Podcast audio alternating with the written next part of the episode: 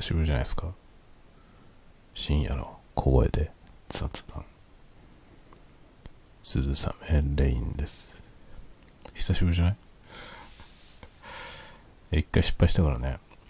完全に失敗して40何分の録音が、え失われた 闇に消えた回がありましたんで、ちょっと間が空いての小声で雑談コーナーでございます。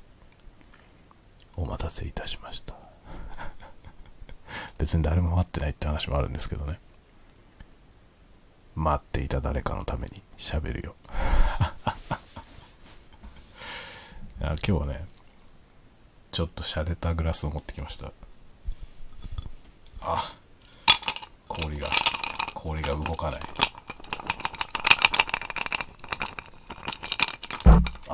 あゴスって言った。ごめんね。全然ダメだな。で今日の今日の飲み物。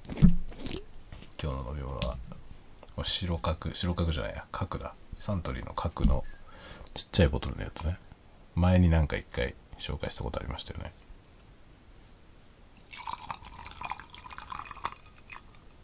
ああいい音がしたんじゃないですか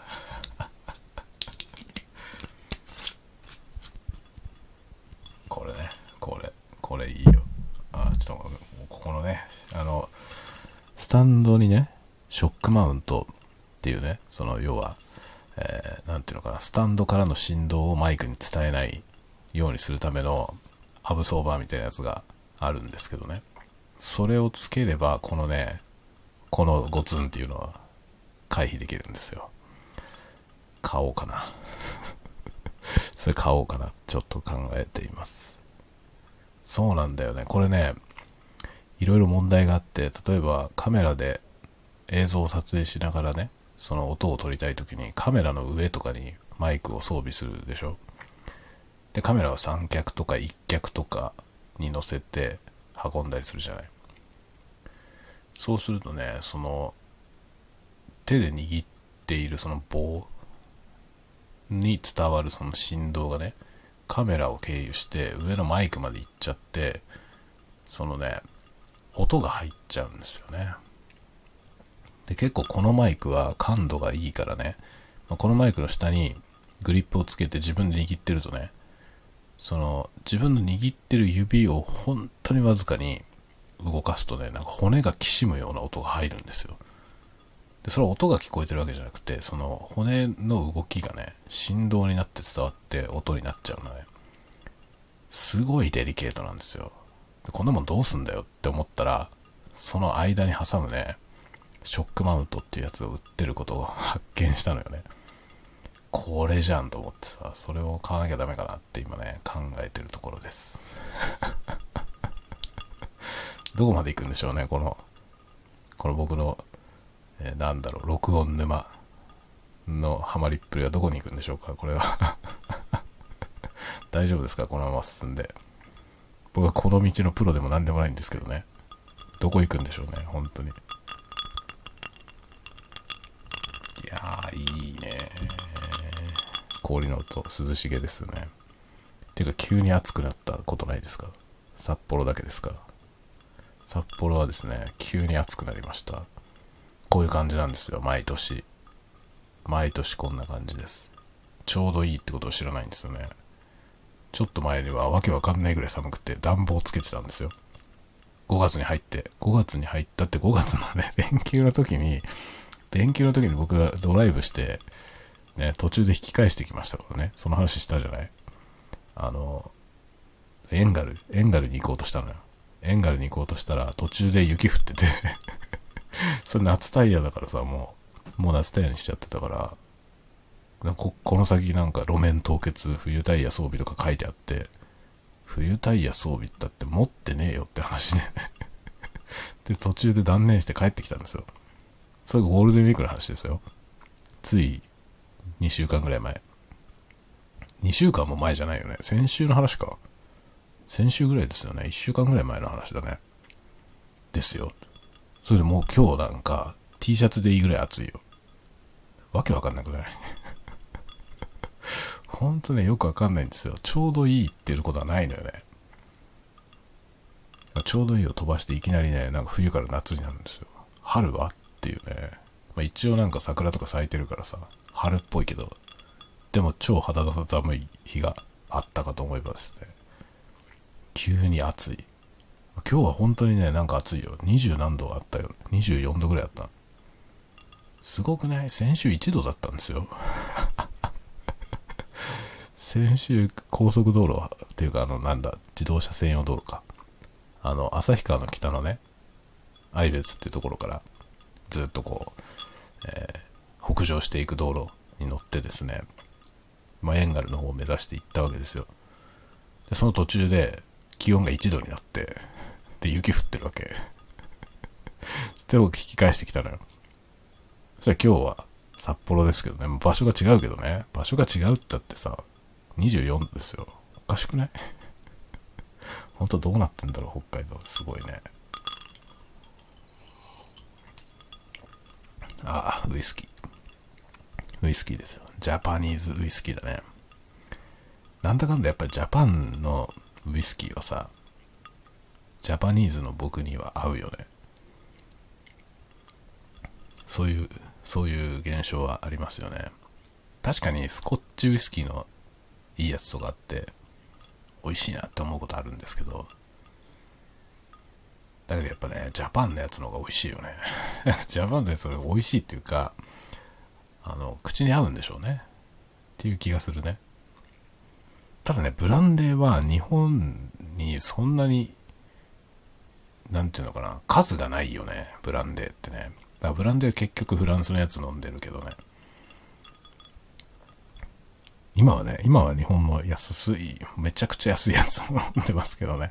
それはあの、主に金銭的な理由で安いやつを飲んでますけど、あの、普段、普段っていうかね、ちゃんと飲むときは、まあ、この間行ってきた池田町の4000円くらいのブランデーか、またはマーテルの5000円くらいのやつを飲んでますね。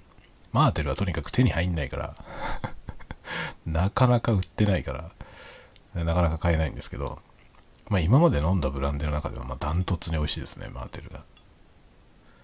僕が飲んだ中ではね。大したの飲んでないからあれですけど。まあでもなんだろう、あのその辺で売ってるレミマルタンとか、あと何？あの、ヘネシーとか？あの辺りのブランデーよりも、やっぱ全然美味しいですね、マーテル。カミュっていうのは飲んだことないんだよな。なんかあれ有名ですよね、カミュもね、コニャックで。今度飲んでみよう。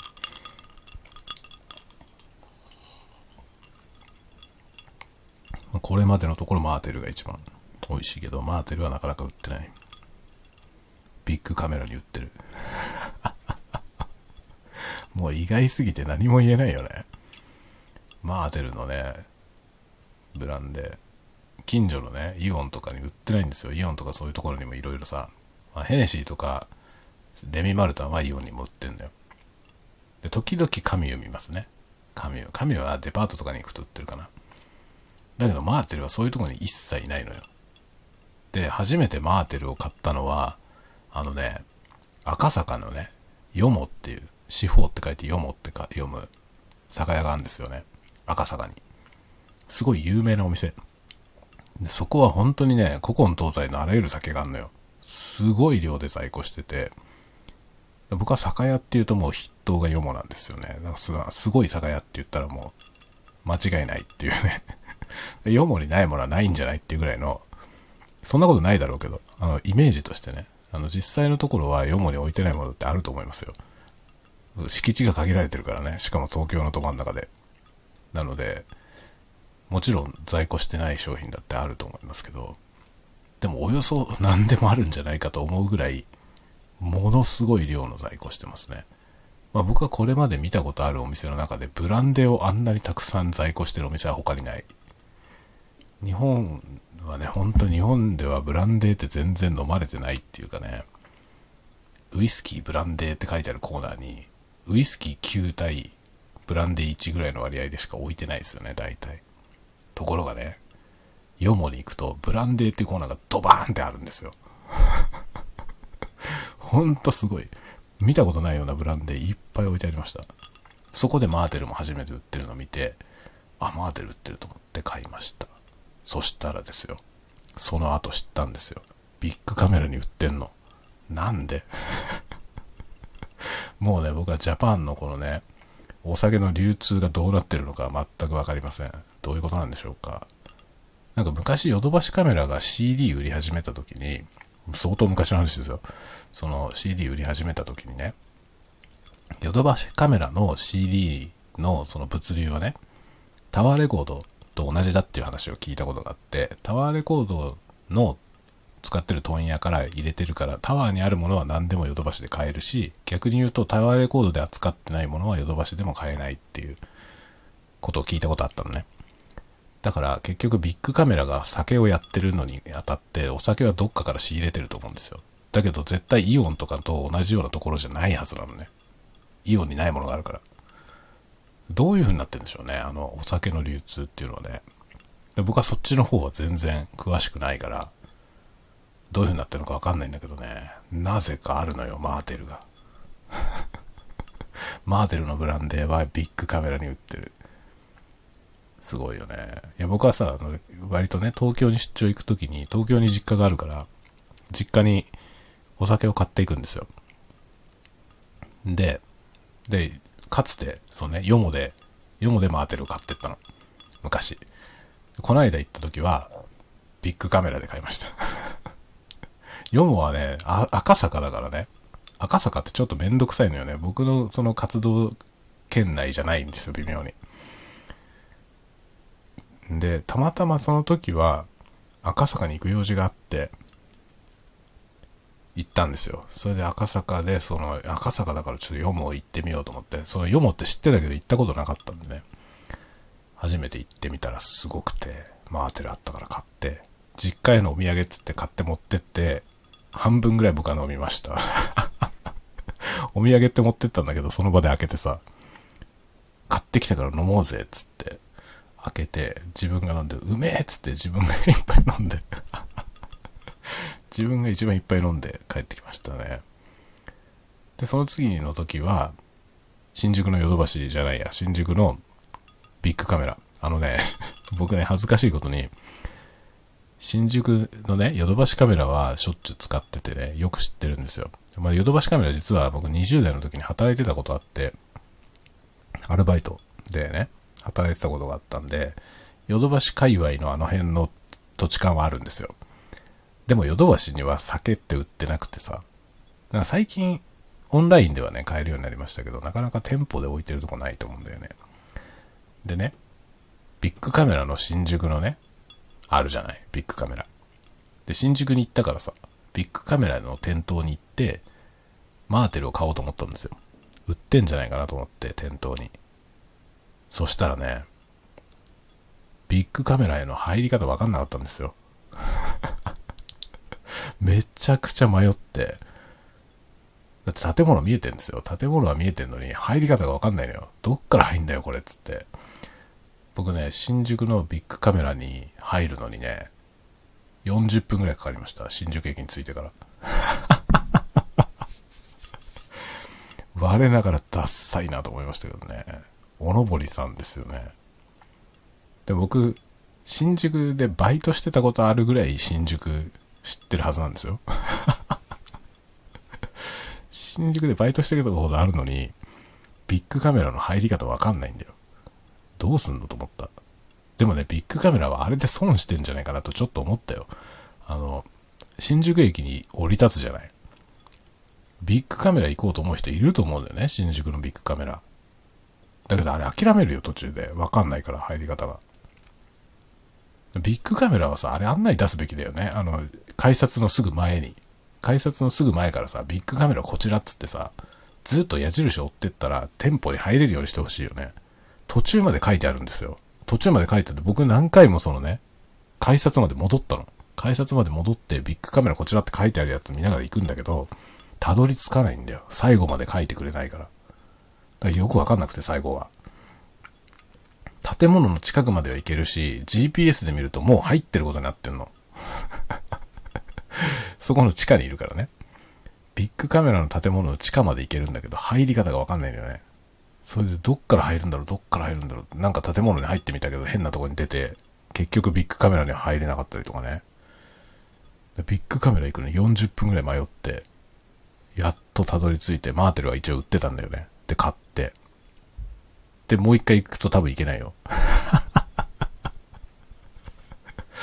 新宿のビッグカメラはダンジョンだよ、あれ。入れないよ。入り口がわかんねえんだよ。しょっちゅうビッグカメラ行ってる人に、今、もしね、聞いてたらね、こいつアホなんじゃないのって 思ってるかもしれないけど、初めて行くとわかんないよ、あれ。本当に。なんだこれと思ったもん。ヨドバシはわかるんだよ。ヨドバシはまあ外だからさ。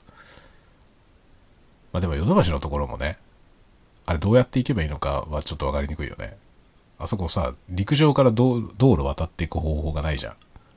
あるのかあの、南口の方から行けばいい。あれだね、信号渡って行けるけど、西口の地下から来るとね、ヨドバシのとこに出るのも、どこの出口に行けばいいか、地下を歩いてね、どこの出口から出ればいいか知らないとあれわかんないよね。あれ高速バスの乗り場の方に行くんだよね。それで出ると、ヨドバシの前に出るんですけどね。真珠がとにかく分かりにくいよね。わけわかんないんだよね。それでもね、なんか、昔よりは分かりやすくなったけどね、でももう、でもそれでもよくわかんないよな、あそこ。地下はなんかカオスだしさ。まあ、横浜駅の次に分かりにくいんじゃないか。横浜駅は多分日本一分かりにくいよね。横浜駅、あとね、品川、品川は今分かりやすくなりましたよね。品川駅、品川駅はね、あの線路の向こうからこっちに渡れないっていう、え悪夢みたいな駅でしたけど、今渡れるようになったね、あれで。確かね。通れるようになったと思いますけど、あの、さっぱり分かんなかったどうやって行くのか。こっち側に出ちゃうともうアウトなの？みたいなね。あれ出る改札間違った時のあの、絶望感、反対側に行きたいんだけどっていうさ、品川駅あれ逆方向に出ちゃうと終わるんですよね。今は終わんなくなったんじゃないかな。僕はあの品川駅で逆方向に出ちゃって昔、あの、入場券買って駅の中通って向こう側に出直したことありますよ。そうしないとね、あれ、駅の中を通らないで向こうに行く方法がわかんねえんだよ、あそこの駅も。今は通れるようになってると思うけどな。すごいですよね。東京ジャパンのカオスはすごい。新宿駅も僕が知ってるのとだいぶ変わっちゃって、この間行ったらもうわけわかんなかったですね。何しろ僕がその新宿のヨドバシカメラで働いてた頃って、まだあの高島屋とかがなかったと思うんだよな。高島屋かろうじてあったかなあの高島屋があったかないか、あの南口のさ、南口がそもそもなかったんだよね。新南口とか言ってて、で、あのなんか再開発されて、あのでかい高島屋だったんですよね、あそこに。あれなかったんだよ。あれもなかったし、あのドコモのビルもなかったんだよね。ドコモのなんかさ、背の高い時計のついてるでかいビルがあるじゃないですか。あれもなかったですよ、前。そう、僕が知ってる新宿ってそれがない頃の新宿だよ。すっげえ古い話だね。で、なんか前にもね、あれ何で話したんだっけ？スタイフ？スタイフで話したんだったかな？んだか忘れちゃいましたけど、僕ね、新宿の NS ビルが建った時、NS ビルができた時に、すごいちっちゃい頃で3歳ぐらいだったかな？すごいちっちゃい頃ですよ。すごいちっちゃい頃、もうちょっと言ってたから3歳ってことないな。もうちょっと大きかったかな。そのね、NS ビルに、の、オープンしたすぐの時に見に行ったことがあるのよね。もちろん都庁とかまだない頃です。都庁が建ったのはだいぶ新しいからね。そう、その頃の新宿なんですよ。僕は知ってんのは。でもそれから20、僕二十歳ぐらいの時、19とか二十歳ぐらいの時にそのヨドバシカメラの店頭で働いてたからね。その頃は新宿、本当に新宿に連日通っていたんですよ。ヨドバシで仕事してたから。あそこにドムドムってハンバーガーのね、お店あって、ドムドムが一番安かったからドムドムでいつも食べてた。あとね、なんていう店だったか忘れちゃったけどね、あの、ヨドバシカメラの界隈の近くに、なんか汚ねえラーメン屋さんがあるんですよ、ちっちゃい。もうないかもしんないけど。で、そこのラーメン屋でみんなチャーハン食ってんのね。最高でしょ？ラーメン屋さんなんだよ。ラーメンなんとかって書いてあるようなラーメン屋なのよ。だけど、入るでしょ？お客さんみんなチャーハン食ってんの。で、僕も、なんでと思ったけど、誰もラーメン食べてる人いないんですよ。それで後から入ってくる人がみんなチャーハンチャーハンって頼むわけよ。だから僕もチャーハン頼んでみたわけ。だめちゃくちゃうまいのよ。ラーメン屋だけどチャーハンがうますぎて誰もラーメン食べないっていうね、変な店。あったんだけどね。もうないかな。わかんないね。もうだって僕がそこで働いてたのもう25、6年前だからね。ないよな、多分。ないよな、あんな小さいラーメン屋。5人くらい入ったらもう満席みたいなラーメン屋さん。カウンターしかない。椅子席もあったかななんかほんとでもね、なんつうのもうめちゃくちゃ狭いところに、まあ、きっ小汚ねえ感じのさ、ラーメン屋ですよ。いわゆるなんか昭和のラーメン屋。誰もラーメン食べてないの。最高でしょこの話。もう大好きだったな、ラーメン屋。誰もラーメンを食べないラーメン屋。まあ、それがね、思い出ですよ。19歳ぐらいの時。働いてましたね。ヨドバシで。新宿。いい街だよね、新宿。僕、新宿好きですよ。これちゃんと録音できてんのかな？これ本当にちゃんと録音できてんのか？ちょ、一回止めて聞いてみるか。聞いてみたよ。聞こえた。ちゃんと撮れてるわ。撮れてるけどさ、これ波形が全然出ないんだけど、なんで？感度低い？でもさ、音量的には全然大丈夫でしょ。どうすればいいんだよ、これ。なんで波形出ないんだろう。よくわかんないですね。まあいいや。もうそんなことは。なんで今日こんな話してんだろうね。すごい古い話をしてるよね、新宿の。新宿の古い話。びっくあ、そうか。酒の話してたからか。ジャパンには、ジャパンのウイスキーがいいよねみたいな話からブランデーの話になったんだよね。それでマーテルの話になったからビッグカメラになったんだよ。面白いね。これだから雑談はやめらんないよね。何の話するか何にも考えないで喋ってるからこその面白さじゃない？新宿の話するつもりは全くなかったよ、今。だけど新宿の話になるじゃん。で、しかも結構面白いでしょ？自分で言うんじゃねえよって感じだけどさ。だけどビッグカメラに入れない話はちょっと面白くない？もうね、みんな新宿行ったらビッグカメラ行ってみて、新宿。知ら、ビッグカメラ行ったことない人ぜひ。ビッグカメラに行こうとしてみて、すんなり行けるかどうかやってみて。これでみんながすんなり行けたら僕がおかしいんだわ。僕40分くらいかかったからね、入るまでに。めちゃくちゃわかんなかったよ。どうなってるのかさ。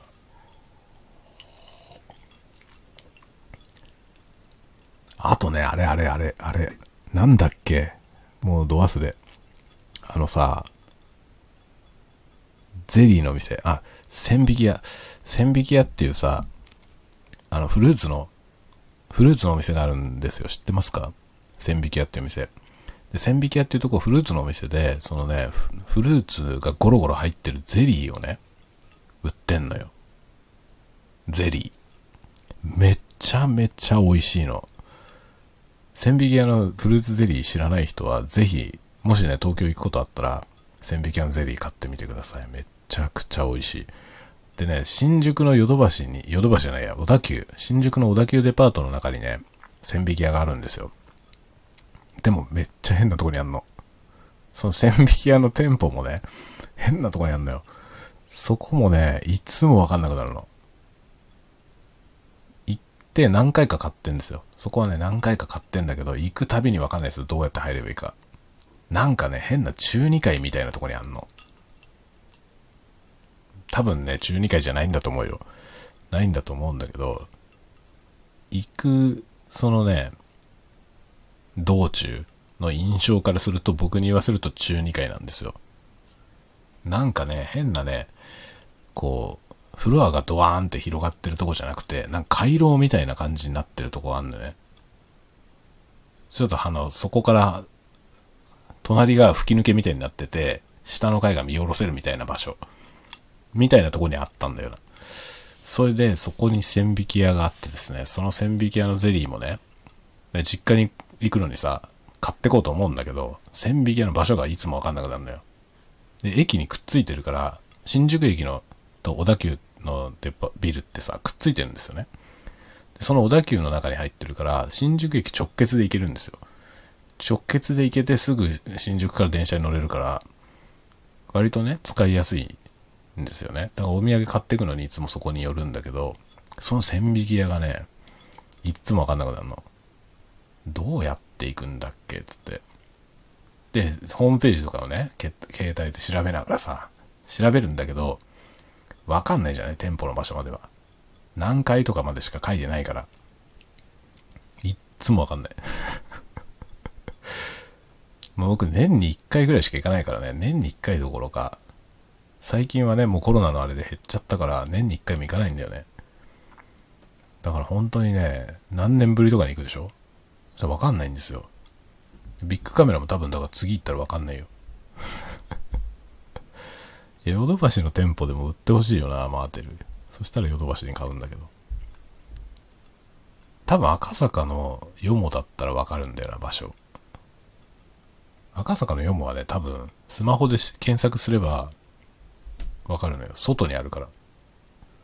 地下と、地下とかそういうさ、建物の中とかそういう複雑なとこじゃなくて、外で、普通に店舗がね、その何丁目何番地っていう店舗がボンってあるから、なんかのビルの中じゃないからね。だから、迷わずに行けると思うんですけどね。これがスマホ時代の スマホ時代のあのダメなところじゃない？弊害じゃない？気がする。ちょっとね、お土産買うのにいつも苦労する。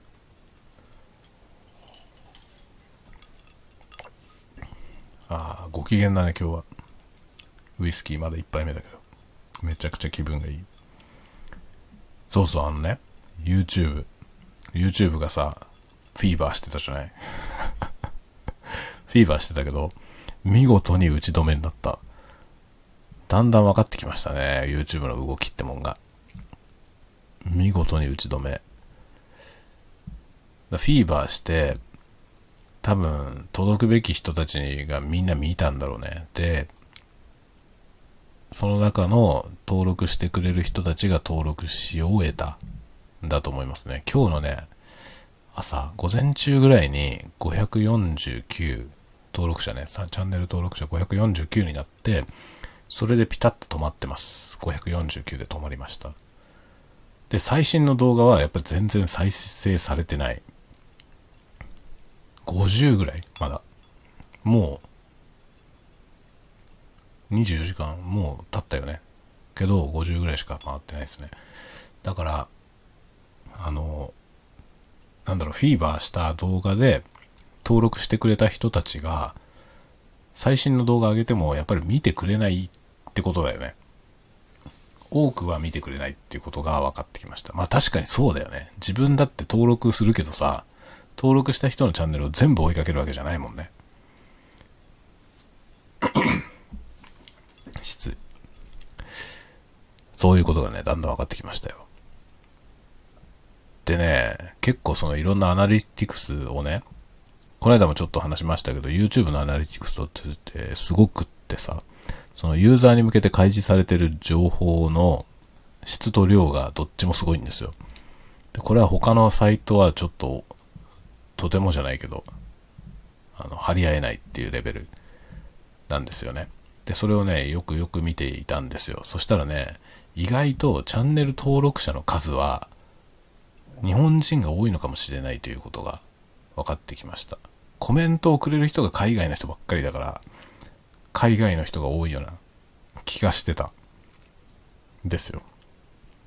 気がしてたんですけど、実際の内訳で見ると日本人が7割ぐらいなの。日本人かどうかわかんないけど、日本からのアクセスが7割ぐらいですね。で、結構さ、あの、ノード VPN みたいなね、あの、海外のゲートウェイを使って、その、アクセスする方法ってあるじゃない？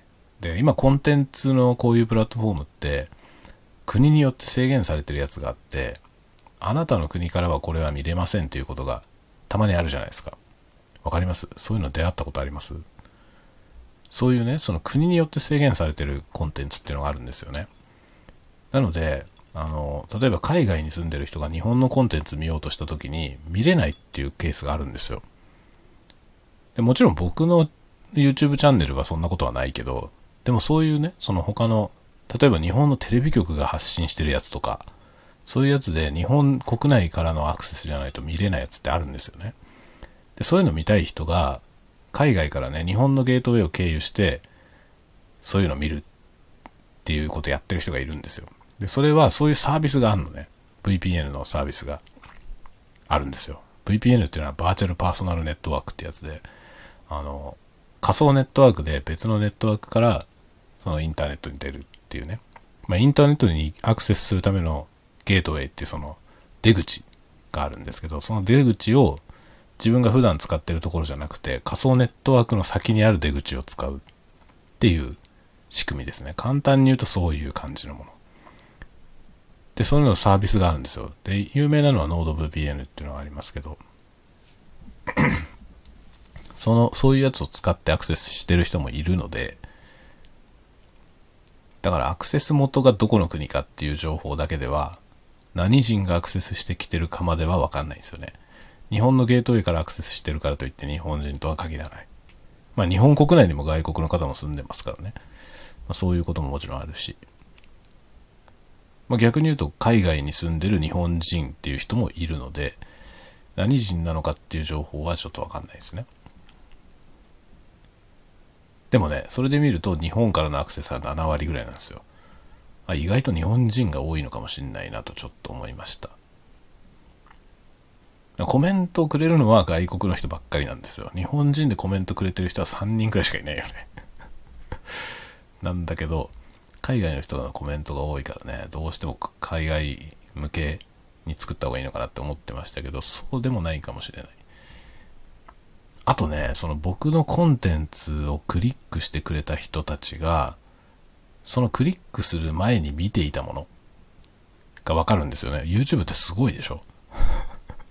その右側のレコメンドに出て押してくれた人のパーセンテージとかももちろんわかるんだけど、その、その人がそれを押したタイミングで、メインで見てたコンテンツが何だったのか、その、どのコンテンツの後に押されたのかってことがわかるのよね。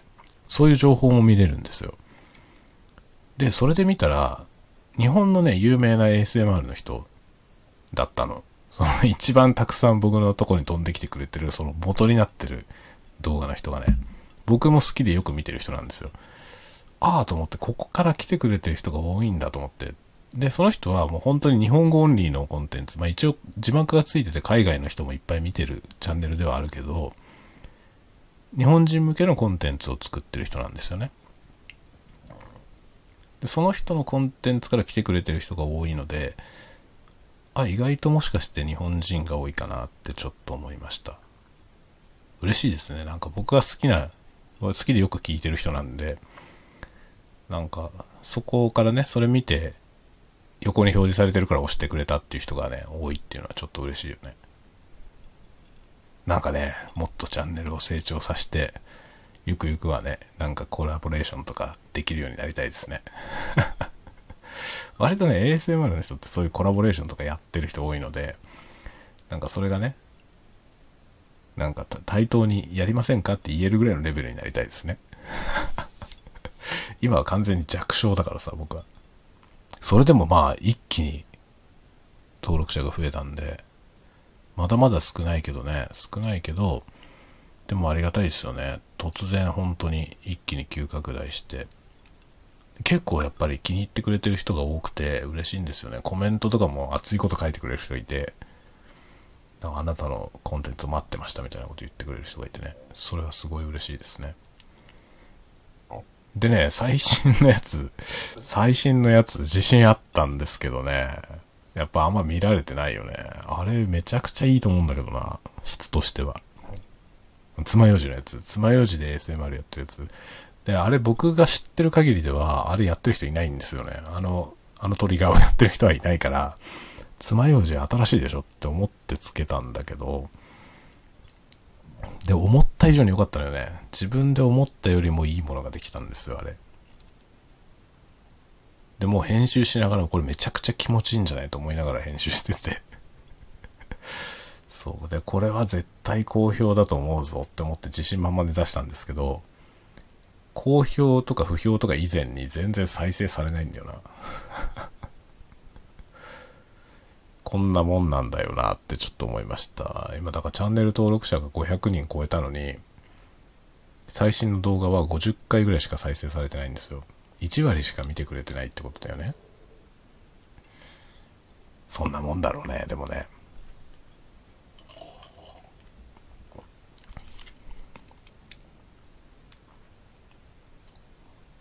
皆さんはですね、YouTube のチャンネルってどれぐらいの数登録してますか？自分がチャンネル登録をしているチャンネルの数。どれぐらい登録してる？僕、僕はですね、100個ぐらい。もう100個ぐらいあるのよ。登録してるチャンネル。でも100個登録してるとさ、毎日100個全部は見ないじゃない？で、やっぱりその、そう、登録してるけど、あの、通知が来るようにしてるチャンネルっていくつぐらいありますか？あの、登録ボタンの横に、金のマークがついててさ、あの金のマークを押すと、そのチャンネルでなんか新しいことがあると通知が飛んでくるようにできるんですよね。それ使ってる？みんな。あの金マーク。あの金マークを押してるチャンネルいくつぐらいありますか？僕ね、多分ね、チャンネル登録してる数のうちの5%もないと思う。だから100個ぐらい今チャンネル登録してますけど、あの金のボタンを押してるやつ3個ぐらいしかないね。で、押してたやつもね、通知うるさいから切っちゃった。切っちゃったりしました。で、結局ね、その、見逃したくない人に通知をつけるかっていうとそうじゃなくて、定期的に更新してる人のやつは通知を見る必要がないから、通知をオフにしちゃうんですよ、逆に。で、もうそもそもその人のチャンネルはしょっちゅう見に行ってんだよ。好きだから。好きだからしょっちゅう見に行ってるし、週に2、3回更新する人だったりすると、別にほっといても自分のとこに表示されるからね、タイムラインに。で、それ見ればいいやっていうね。通知いらないやっていう感じ。で、たまにしか更新しないチャンネルだったり、あとなんかほっとくと見逃しちゃうやつ。その見逃しちゃいがちだったりするチャンネルに通る、それをつけたりとか、あと見逃したくないとか、この人がライブ配信やるやつ見たいなとかっていうチャンネルで金マークをしてますね。ライブ配信はね、もうすぐやるよみたいな通知も来るのよ。始まる前に。それがありがたいからつけてます。でもつけてる人はほんと3人くらいしかいない。そんなもんだよね、きっと。率としては。だからチャンネル登録してるけど全然見てないチャンネルとかあるでしょ？あるよね。あるよ、普通。で、普通あってそれでいいんだよ。で、あのー、でもそれがさ、そういうことしたくない人もいるじゃない見ないチャンネルはチャンネル登録を解除する人もいるのよね。でもね、あれ作ってる側からすると見なくてもいいから登録しておいてほしいわけ。特に最初の1000人は何しろそこを超えないと収益化ができないので、それに機能も使えないものが多いから、1000人まではですね、解除されると辛いのよね、やっぱり。だから見なくてもいいから解除解除しないでっていう気持ちだよね、作り手としては。なので僕は、一度かいあの登録したチャンネルを解除することはまずしません。ただし、見てるとは限りません。で、これは多分みんなそうだと思う。多くの人は登録したチャンネルをわざわざ解除まではしないけど、でも見てないよね。僕もね、登録してるチャンネルの中で、このチャンネルもう見ないだろうなと思うやつもあるんですよ。それは別にそのチャンネルのクオリティが低いとか、その見たいものが上がんないとかそういうことじゃなくて、優先順位が低いとね、見れないのよ。100個ぐらいチャンネル登録してて、僕100個ぐらいですけど、その、更新されるやつ、見るじゃない？で、しかも更新されるやつも全部は見れないんですよ。多すぎて。やっぱり時間は有限だからね。見れないじゃない？全部は。で、そうすると優先順位低いやつって結局見ないんですよね。まあ見ないからといって解除はしないけど、でも見ないんだよ。多分この現象が起きてるよね。僕のチャンネルに登録してくれてる人でもそういう人は多いだろうね。だから、チャンネル登録はしたけど、例えば僕の上げてるすごい短い動画でチャンネル登録してくれた人多いと思うんですね。だけど、その短いやつじゃないと見る暇がないから、他の長いやつは知らねえっていう人は多いと思うのよ。だからそういう人はきっと登録はしたけど、今後もまああんまり聞く気はないという人はいると思うね。そういうことなんだよ。だんだん分かってきたよ。YouTube ってものがだんだん分かってきました。で、やっぱりね、こう、チャンネル登録数が打ち止めになったっていうのも、ちょっとわかるね。だからアルゴリズムにうまく乗っかって、フィーバーしないとね。パチンコみたいなもんですよ。パチンコみたいにチャンスの時に、そこに弾が入ればね、まあ、核変が起きて バカすかフィーバーするわけですよ。だけどそのフィーバーが一旦終わると、まあ静まるわけよ。っていうことだなっていうのがね、ちょっと分かりました。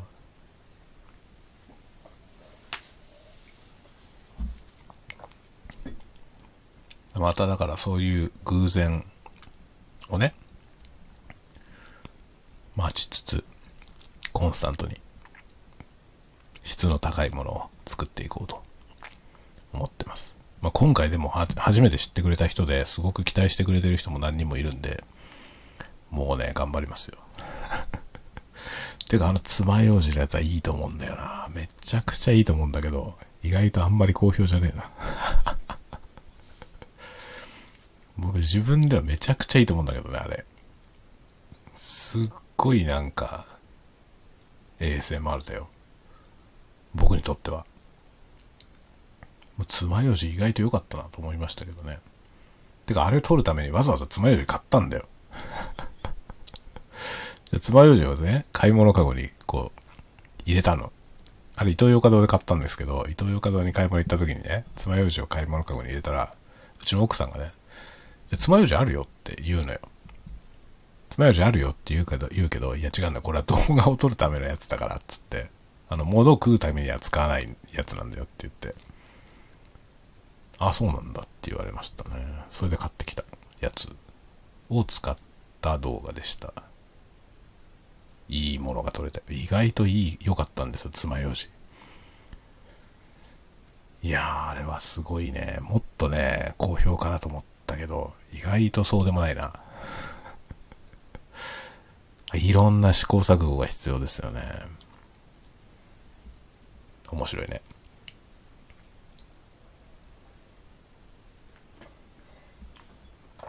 ああ、なんか、今日楽しいね。今日楽しいからさ、結構なペースでウイスキー飲んじゃったな。それでしかもね、こう、洒落た、洒落たグラス持ってきたのよ。これはね、あの、ワイングラスっていうかブランデーグラス。あの、下がさ、底の部分が丸くなってて、まあ机とかに置いても、こう、ゆらゆら揺れるやつ。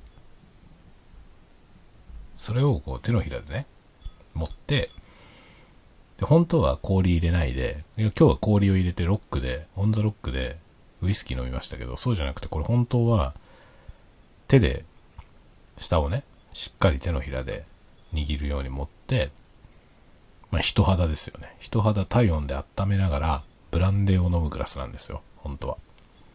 ブランデーって本当はさ、その冷たい状態じゃなくて、人肌ぐらいに温めて飲むだよね。それを体温でやるんですよ、本当に。手で持って。っていういろいろなね、脳書きがあるわけ。ブランデーの飲み方には脳書きがあるんですけど、その、まあ一番なんていうのかな、あの、理想的なブランデーの楽しみ方オフするためのブランデーグラスなんですこれそれで今今日はねオンザロックのウイスキーを飲んでたんだけどねちょっと2杯 ,2 杯目はこれブランデーにしようかなブランデーを温め手で温めながら飲んでみようか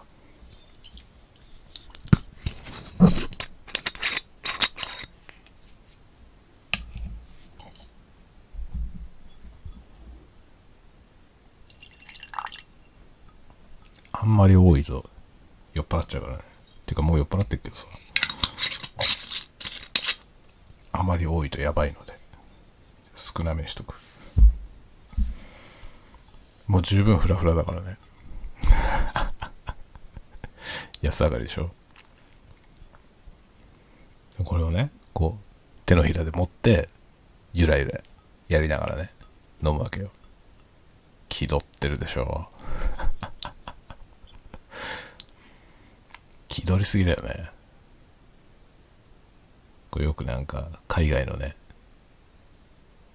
映画とかで、あるじゃない。こう、ブランデーグラスで、それをさ、こう手のひらで下から支えてね、こう手をゆらゆらして飲むみたいな。昔のマフィア映画とか。それこそゴッドファーザーみたいな。ゴッドファーザーにそういうシーンあったかどうか全然定かじゃないけど。ねなんかイメージで勝手に捏造されてますよね多分ゴッドファーザーとかでさマーロン・ブラントあたりがさそうやって飲んでたイメージがあるけどそんなシーンが本当にあるかどうかは全然わかんない そういうことってあるよね。てかそういうことってしょっちゅうあって、まあ僕ね、あの、映像の演出みたいなことを学生に教えたりしてたんですよ、昔。昔っていうかちょっと前。で、そういうので、映画をさ、見せるじゃない映画の演出、映像の演出を教えるってなったら映画を見せることが多いでしょ。で、そのね、こういう説明をしたいなって思った時に、なんか参考になる映像を持ってこうと思うじゃないで、まあ、うちにね、まあ、DVD であるやつからこうキャプチャーして持ってったりして授業で見せるんですけどね。その、あの映画のこのシーンが使えそうとかって思うんですよ。で、あの映画のこのシーンが使えそうと思って、その映画のディスクから引っ張ってきてね、そのシーンを探すんだけど、なかったりするの。あれっつって。思ったのと違うな、みたいなこと結構あって、だから記憶の中で捏造されてんですよね。映画のストーリーはちゃんと覚えてんだけど、あのシーンこういう風になっていたはず。カメラワークとか構図とか、カット、カットワークとかね。こういう風にカット割りされてたはず。だからこの説明するのにあのシーンが使えるとか思うわけですよ。それで、その実際その映画を見るんだけど、そうじゃないのよね、実際見たら。あれっていうことは結構あって。記憶の中でね、捏造されてんのよ。僕の中で。勝手に時間が経ったことによって、なんか違うものになっちゃってるんですよね、記憶の中で。であの映画のこのシーンこんな風になっていたはずって思っても、そんなシーンはなかったりするの。だから多分マーロン・ブランドがこうね 手にも持ってね、グラスを持ってブランデー飲んでるシーンを、まあ、僕の記憶の中にはあるのよ。ゴッドファーザー。だけどそんなシーンないかもしんない。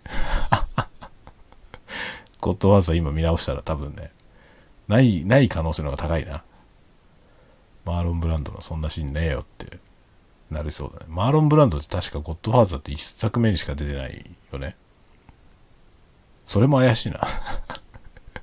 記憶がそれも怪しいな。いや、僕ね、3部作全部の DVD 持ってんだよね。3部作セットになってるやつ。見直してみようかな。でも、ゴッドファーザー長えんだよな。長いから3部作全部見直すとものすごい長さなんですよね。でも、ゴッドファーザー好きだけどね。ゴッドファーザーいいよね。マーロン・ブランドのね、マーロン・ブランドがブランデー飲んでるシーン。あったかどうか定かじゃないです。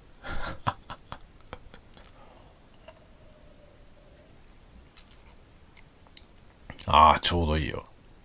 今ね、喋りながらずっとマーロンブランドをイメージしながらこう手のひらに持ったグラスでね、ブランデー温めてたの。そしたらね、やっぱめちゃくちゃ香りが立ちますね。すごい香りが立ち上がってきて、で、こう、なんていうの、口の部分がちょっとすぼまったグラスなんですよ。で、そこにこう口を、唇をね、寄せると、その、香りがね、集まってきて、上がってくるんですよ。で、結構温めてるからね、手で。手で温めてると、そこにふわって上がってきて、で、ちょうどね、その、すぼまったグラスの口がね、鼻のところに来るようになってて、飲もうとした時に、ふわーって香るんだよね。これよくできてるよね。ブランデーっていうのはこうやって飲むお酒なんですよ、本当は。本当はね。僕も普段こんな風に飲んでないけど、で、これめちゃくちゃ安いブランデーだからあれだけど、これいいやつでやったらめっちゃ気持ちいいですよ。だからこういうグラスはね、ブランデー好きな人は持ってた方がいいよ。これで手で温めながら飲んで、もちろんね、手だから、手で温めてるから、そんな熱燗みたいにはなんないですけどね。こんな生ぬるい感じになるんですよ。そんなもんうまいのって思うじゃない思うんだけど、ブランデーに関してはうまいよ。ブランデーに関してはこの飲み方がめちゃくちゃうまいし、めちゃめちゃ気持ちいいのにいい匂いがします。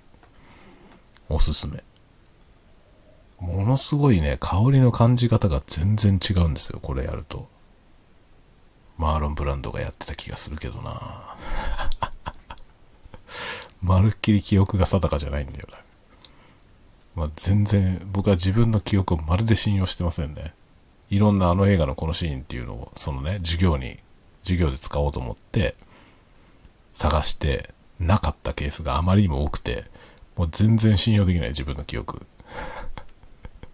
あの映画にこんなシーンがあった。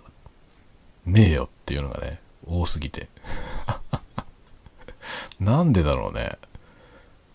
ちゃんと映画見てるはずなのに、見てるはずなのになんかね、記憶の中で何かね、発光しちゃうんですよ。発光して違うものになっちゃうの。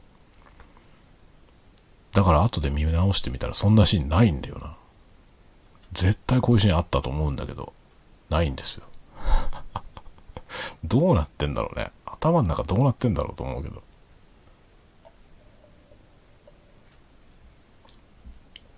こう、このでもブランデーのこの飲み方はめちゃめちゃ酔っ払うな。すごいもう鼻から入ってくるだけで、ふわーって酔っ払いますね。めちゃくちゃ心地いいよ。ダメだな、これ。もう寝よう。唐突だ。唐突すぎてあれだけど、寝るわ。あのね、多分この調子でブランデー飲んでたら僕やばいわ。めちゃめちゃ酔いが回る。もう今ね、上機嫌すぎてやばいですよ。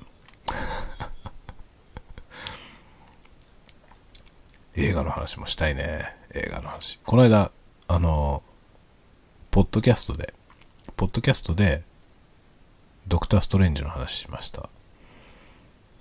どうなんですか？このスタンド FM 聞いてくれてる人で、ポッドキャストもみんな聞いてくれてるのかな？全然雰囲気違うと思いますよ。ポッドキャストの方は BGM もあるし、ちゃんとしてるからね。でもまあ、ドクター・ストレンジの話は、ちょっと興味深いと思うんで聞いてみてください。あんまりネタバレはしてない。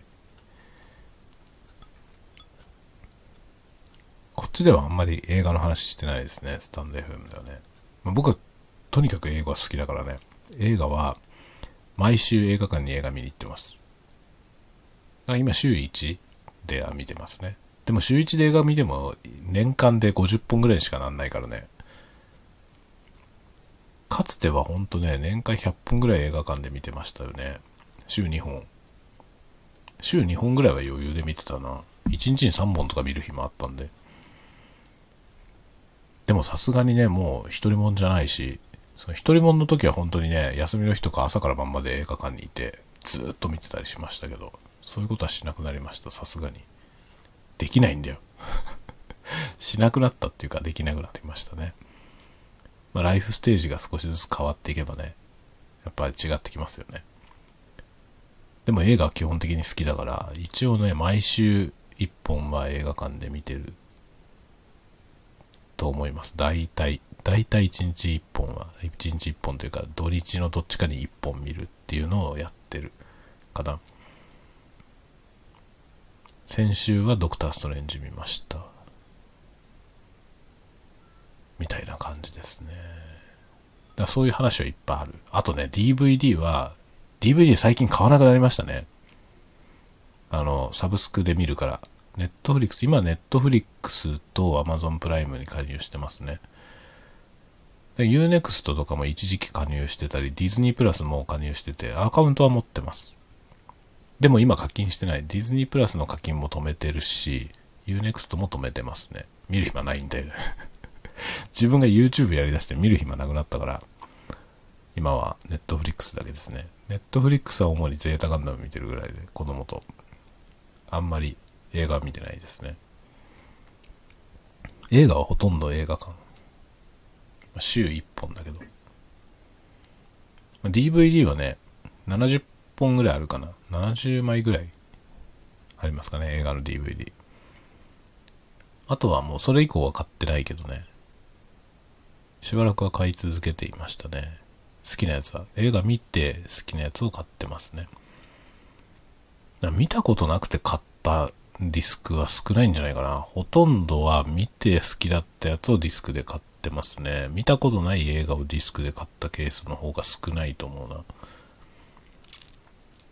不思議ですよね。しかも見たことない DVD もあるよ。買ったけど見たことない DVD あります。ほとんどラース・フォントリア。買ったけど見てないやつはね、ほとんどラース・フォントリア。まあ代表格はし、あれですよ、ダンサー・イン・ザ・ダークね。ダンサー・イン・ザ・ダークは大好きです。見てない。一回も見てない。買ったけど。最初に劇場公開された時に見て、で、その後 DVD 買って、見てません。DVD は一回も見てません。1回目の劇場を見てただけでずっと見てなかった。それはね、この間 4K リマスターされたんですよね。4K リマスターされて、映画館で改めてかかったんですよ。4K リマスター版が。その時に映画館でダンサー・イン・ザ・ダーク見れるの多分もう最後なんで見に行きました。で、もう二度と見たくないと思った。ダンサー・イン・ザ・ダークっていう映画僕大好きなんだけど、一回見た時にもう二度と見たくないと思ったんですよ。そう、なんていうのかな、二度と見たくないと思う好きっていう気持ちってわかりますか？大好きながら見たくないのよ、もう。もう見たくないほどの衝撃だったんですよ。てか衝撃でしょ？ダンサー・イン・ザ・ダーク見たことある人は多分わかるとは思いますけど、あの映画最悪なんですよね。後味が。大好きなんですけど、でもラース・フォントリアの映画ってそういうのが多いのよ。なんかね、ラース・フォントリアっていう人は基本的に世の中っていうものを、ものすごい嫌なものだと思ってるんだよね。な世界を嫌いなんでしょ、あの人。世界が嫌いなんだと思うのよ。で、まあ世界っていうのはさ、でもそうじゃん。現実世界ってクソったれなものでしょ。で、そのクソったれぶりを描いてんですよね。どの映画でも。でもこういうことでしょ、要は。っていうのをずっと描き続けてるんですよ。で、ダンサー・イン・ザ・ダークは、まあ、ヒットした映画なんですよね。あの、アイルランドのね、ビョークっていうあの、有名なシンガーが主演で出てて、で、その人が歌って、歌っているミュージカル、ちょっとミュージカルっぽい映画なんですよね。素晴らしい作品なんですよ。その楽曲も素晴らしいし、ビョークの歌も素晴らしいのよ。だけどストーリーがものすごいダークで、まあ、後味が最悪なんですよね。で、その後味が最悪な映画、だけど、まあ、見事に美しい映画で、素晴らしいんですよ。素晴らしいけど、二度と見たくないのよ。僕の中で、だから最高の映画ですね。二度と見たくないほど素晴らしい映画。そんなのなかなかないんだよね。だから僕は、この、映画館で見て、絶対二度と見たくないと思って DVD を買った唯一の作品ですね。唯一の作品で DVD 買ったけど DVD を再生したことがありません。今もあるよ。うちの棚に。DVD 棚にありますけど、見たことありません。で、しかも 4K リマスターの時に映画館にもう一回見に行って、もう一回見に行ったけど最悪でやっぱり ものすごい最悪な気分になりましたね。具合悪くなって、途中から具合悪いし、もう最後見終わったらもう立てないぐらいグロッキーなことになって、やっぱりすごかったって思って帰ってきて、もちろん DVD は二度と見ません。もう一つね、奇跡の海っていう作品があるんですよ。ラース・フォントリアの。それも持ってんの。で、その映画は僕は映画館では見たことがなくて、奇跡の海っていう映画はラース・フォントリアで見たかったからね。DVD を買って見たの。一回しか見てません。もう二度と見たくない。奇跡の海っていう映画もものすごい美しい映画なんですよ。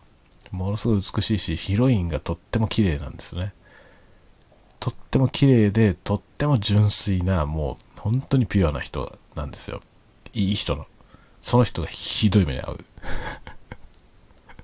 本当ね、なんかピュアでいい人は最後にはね、あの、どんなひどい目に遭ってても最後には報われるみたいな、そういうことって言うじゃない？よく。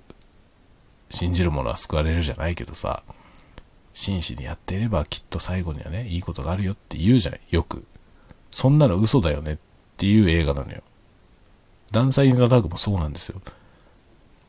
善人がね、あの、とても心の清い人、澄んだ人、ね、一生懸命に生きていて、悪いことはしないっていうね、そういう人は、ちゃんと最後には報われるんだよってよく言うけど、そんなのは嘘っぱちだよねって、現実世界そんなことないよねっていうことっていっぱいあるじゃない。それがそのまんま映画になってるんですよ。だからもうね、ひどい。だからほんとラース・フォントリアの映画ってそういうのばっかりだよね。でも世の中ってこうでしょっていう、いろんな綺麗事飛び交ってるけど、そんなこと言ってるけどクソでしょっていう映画ばっかりじゃなのよ。だからその、現実ってものに希望なんかないよねっていうね。お前はなんか希望みたいなこと言ってるけど、そんなの嘘じゃんっていうね。現実ってこうじゃんっていうさ、その絶望を目の前にドバーンって広げてくる映画なんですよ。で、自分がひどい目にあったりとかね、ひどい境遇にあって、クソ野郎と思ってる時にあの映画を見るとね、これよりはマシだと思えるわけ。ラース・フォントリアが見せてくるその現実ってこうだよねっていうものからすればね、今の自分の境遇なんてこれよりはマシだなと思えるわけよ。だから生きようと思うよね。ほんとね、まあ、どっちかだよ。ラース・フォントリアの映画を見るとね、もう絶望して死にたくなるか、その、絶望して死にたい時に見た時にね、あ、これよりはマシだからもうちょっと頑張ろうって思えるか、どっちかじゃない？そういう、なんていうのかな、世界のギリギリのところを描いている。唯一ね、僕、ラース・フォントリアの映画で2回以上見た映画は、ニンフォマニアックっていう映画なんですけど、ニンフォマニアックはね、あの、式場教の女が出てくる映画なんですよね。狂ってるでしょ？狂ってんだけど、僕大好きで、恋愛っていうのは理性の皮をかぶった、あの、性欲であるっていうことが出てくるんですけどね。そうだよなって、元も子もないじゃん。だから世間にいろんな恋愛映画とかいっぱい美しい映画ありますけど、言うても性欲だよねっていうことなのよ。もうただの性欲でしょっていうね。恋愛、恋愛をそうジッパ人からげに、ただの性欲でしょって言っちゃう映画。最悪でしょ？そういうとこが好き。ラース・フォントリア。ラース・フォントリアっていう人はね、世界はこういうもんでしょってぶった切ることを映画で表現し続けている人です。イディオッツって映画も最高だよ。イディオットって、バカとかそういう意味でしょ？イディオッツって映画があるのよ。バカばっかり。最高でしょ？世の中ってバカばっかりだよねっていう映画。そんなんばっかり作ってるラース・フォントリアですね。ラース・フォントリアの話もね、し始めたら永遠にできるわ。終わんないからやめようね。終わんないからこの辺でやめよう。いいですね、この雑談。僕雑談って大好き。このね、計画的に話そうと思ったら絶対に出ない話ばっかりできるからね。これが楽しいのよ。こうする、こういうことをやることによってさ、明日これを聞いた時の新鮮な気持ちがね、自分でこれを聞いて、新鮮なわけよ。自分の中からこういう話が出てくるってことが新鮮なのよ。面白いなと思うよね。連想でどんどんね、広がっていくじゃん、話が。だって僕この今日のね、最初の方では新宿の話をしてたよ。新宿の話からなんでかこうね、ラース・フォントリアになったでしょ。面白いよね。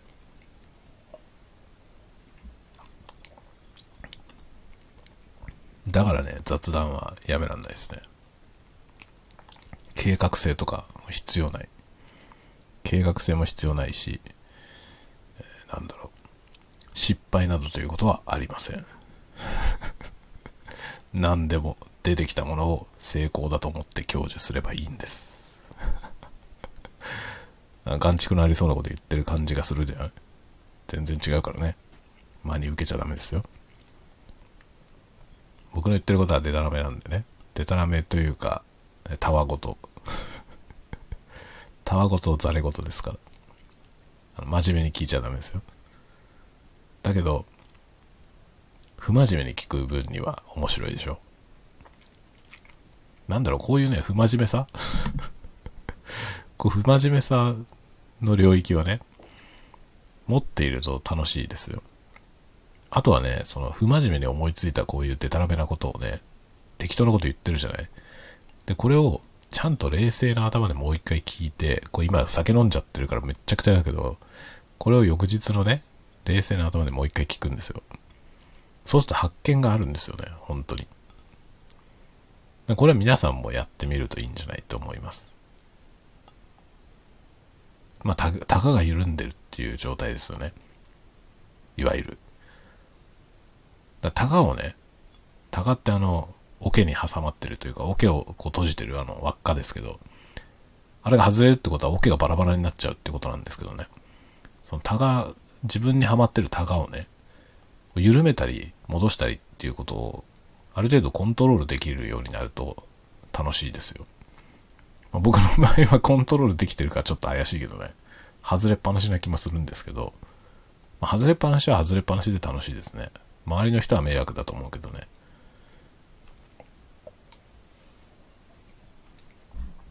というわけで、ちょっと長くなりました。今日はもう1時間7分にもなっちゃったので、寝ます。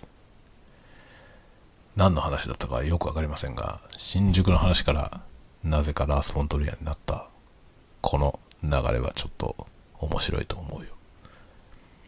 というわけで、今日はこの辺でお別れしましょう。おやすみなさい。おやすみなさい。おやすみなさい。